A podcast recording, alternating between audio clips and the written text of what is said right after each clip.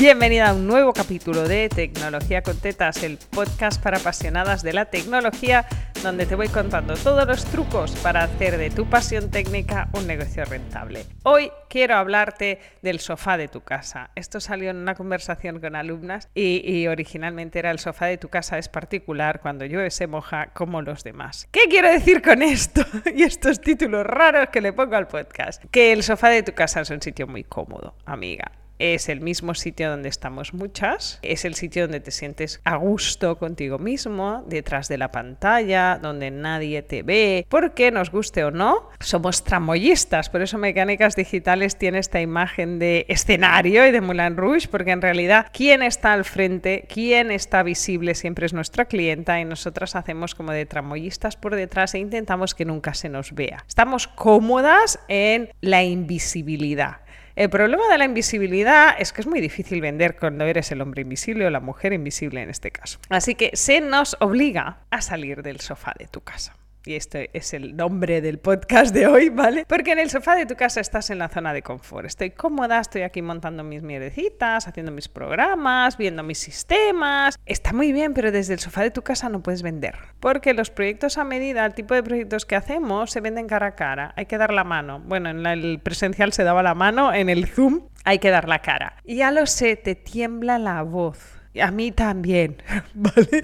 Es decir, es un proceso que tienes que pasar. Tienes que salir del sofá de tu casa y tienes que enfrentarte a la venta. La excusa del es que a mí no se me da bien, es que a mí, mira, pues eh, vender no me gusta, pues te aguantas. No puedes tener un negocio técnico desde el sofá de tu casa. So sorry, alguien te lo tenía que decir, pero esta es una conversación que tengo con muchas de mis alumnas, donde te guste o no, si vas a hacer de esto un negocio, porque la otra es que tengas un hobby técnico y les montes las mierdecitas a tus amigas y les configures el móvil y les hagas favores, cosa que no me acaba de hacer mucha ilusión porque esos pequeños favores en realidad es trabajo que tú deberías cobrar para tener un negocio técnico y rentable, pero vas por la vida con esa actitud de, bueno, es que esto es muy fácil y como es muy fácil yo no lo voy a cobrar. Bueno, es muy fácil para ti, pero para tus clientes no, si no, no te estarían pidiendo que lo hicieras. Pero es verdad que el paso de, uno, tomar la decisión de profesionalizarse y dos, empezar a vender es muy duro, es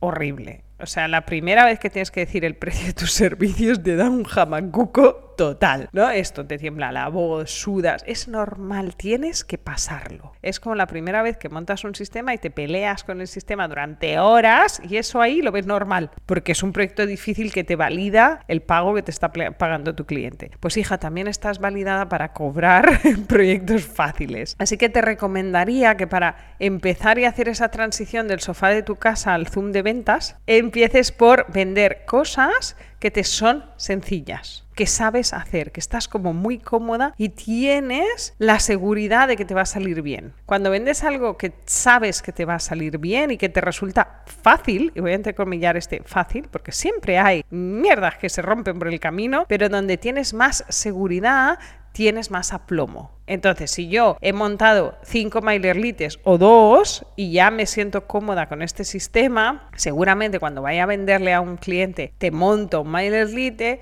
no me tiemble tanto la voz. Si no he tocado nunca un MailChimp y voy a vender un proyecto de MailChimp, seguramente se me va a notar. Me voy a agarrotar más porque estoy en la duda personal de si voy a poder hacerlo, que sabes que lo vas a hacer. Hablaré de esto en futuros podcasts y lo hemos bautizado como el momento farruquito. Ya sabéis que me gusta ponerle nombres que se te queden en la cabeza las cosas, pero cada vez que te digas a ti misma, uy, yo no sé vender, uy, yo no quiero vender, es que a mí vender se me da mal, tienes que echarte la bronca, autobronca. si no, ya te la he hecho yo, te vuelves a escuchar este podcast. Si no vendes, no tienes un negocio. Si tú necesitas tener tres proyectos encima de la mesa todos los meses, todos los meses tienes que ir a hacer al menos como 10 sesiones de ventas, que pueden ser sesiones por Zoom de estas media horas que tú regalas, pero necesitas que llegue gente. Nuestra gran ventaja es que convertimos muy bien, tenemos poca competencia, el mundo tecnológico todavía no está tan masificado con el mundo de los coaches, con lo cual nuestro ratio de conversión suele ser muy alto. Yo recuerdo muy al principio, entre 2016 y 2019, cuando mi único negocio era montar, antes de la pandemia, la pandemia se desmadró todo, mi ratio de conversión, es decir, persona con la que hablaba, persona que me compraba, era casi como del 90%, porque estaba prácticamente sola en el mercado. Entonces, eh, o lo hacías conmigo, o lo hacías con otro, o con otra, éramos tres o cuatro, no éramos más gente en este mercado. Entonces el ratio es muy alto porque el cliente no tiene dónde irse. Pero es verdad que al cliente también le cuesta entender lo que haces y el beneficio. Así que ten esto en cuenta. ¿Cuántos proyectos necesitas? Y más o menos multiplícalo por dos o por tres. Y ese es el número de sesiones de ventas que tienes que hacer todos los meses. Y si te han salido 10, que me parece un número muy normal, y te están sudando todas las pliegues del cuerpo de pensar en hacer 10 sesiones de venta, plantéatelo. Perdón, alguien tiene que decírtelo. Si no eres capaz de hacer 10 sesiones de venta al mes, no porque no te lleguen clientes, ¿eh? porque internamente no puedes superar el fenómeno sofá de mi casa y yo no puedo hacer esto, no vas a tener un negocio rentable. Tienes que poder digerir esto, abandonar el sofá de tu casa, enfrentarte a posibles clientes, mirarles a los ojos, tragarte la angustia, intentar que no te tiemble mucho la voz y vender. Truco, ya te lo he dicho, vende cosas que te hagan sentir cómodas. Si tenemos mucha tendencia a vender lo que sea, no, si el cliente quiere un HubSpot y no he tocado HubSpot en mi puñetera vida, acuérdate de la semana pasada, fenómeno Walla, ¿no? Es como, ¡uh, qué guay! Voy a poder investigar HubSpot. Ya, pero vas a tener un nivel de inseguridad brutal en este proyecto. Entonces, no te pongas, dile al cliente, está muy bien, sé honesta,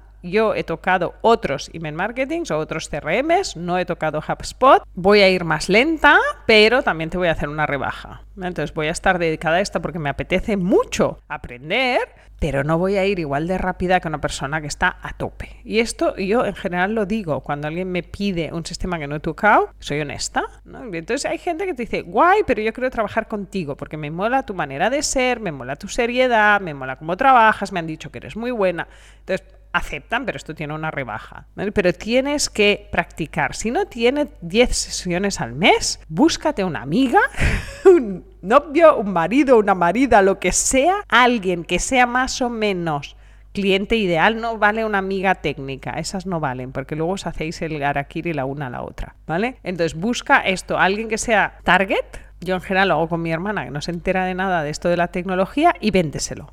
Gente que tiene necesidades tecnológicas, que entiende que las máquinas funcionan más rápido y mejor, y véndeselo, véndele un proyecto de MailChimp. Si estás haciendo email marketing, sigo con el mismo ejemplo, ¿no? Véndele uno de ActiveCampaign, uno de MailChimp, uno de MailerLite, uno de HubSpot. De todos, ¿vale? Porque en algunos estarás más cómoda y en algunos no. Y así cuando vayas a hacerlo de verdad, ya lo habrás hecho en mentirijilla varias veces y estarás como mucho más cómoda sabiendo lo que hay. Y además, la ventaja de esto es que la persona con quien lo haces de confianza te hará preguntas que tú ya tendrás preparadas las respuestas. Esto, por ejemplo, cuando lo hacemos en roleplay en mis cursos, ¿no? A veces es, oye, ¿y esto es gratis? ¿Va incluido? Y me decía una alumna, hostia, menos mal que lo hicimos contigo porque fue justo la pregunta que me hizo la clienta y ya la tenía preparada. Eso es muy importante que busques a alguien a quien, si hace falta, le vas a regalar todo para el resto de tu vida, pero que te haga de clienta con la que practicar los pitch de ventas. Por eso no puede ser otra técnica porque los técnicos hacemos preguntas de técnicos. Tiene que ser una clienta final. Así que te invito a salir del sofá de tu casa, que es particular y muy cómodo, pero no sirve para vender. Búscate a una clienta tipo, eh, idealmente de tu familia o de confianza o que tengas muy a mano, de tu grupo de amiguis, de mastermind, de lo que sea, y véndeslo, practica, llévatelo a tomar café comer, cenar, tomar cervezas, lo que sea, y haz toda la práctica de venderle todas las variantes de los sistemas que implantas y que te haga preguntas y te las apuntas. Espero que te haya servido el tip de hoy para abandonar el sofá de tu casa, que es particular, pero también se moja como los demás. Así que te oigo la semana próxima en un nuevo capítulo de Tecnología con Tetas, mi podcast para las apasionadas de la tecnología, donde te explico cómo hacer de tu pasión un negocio rentable.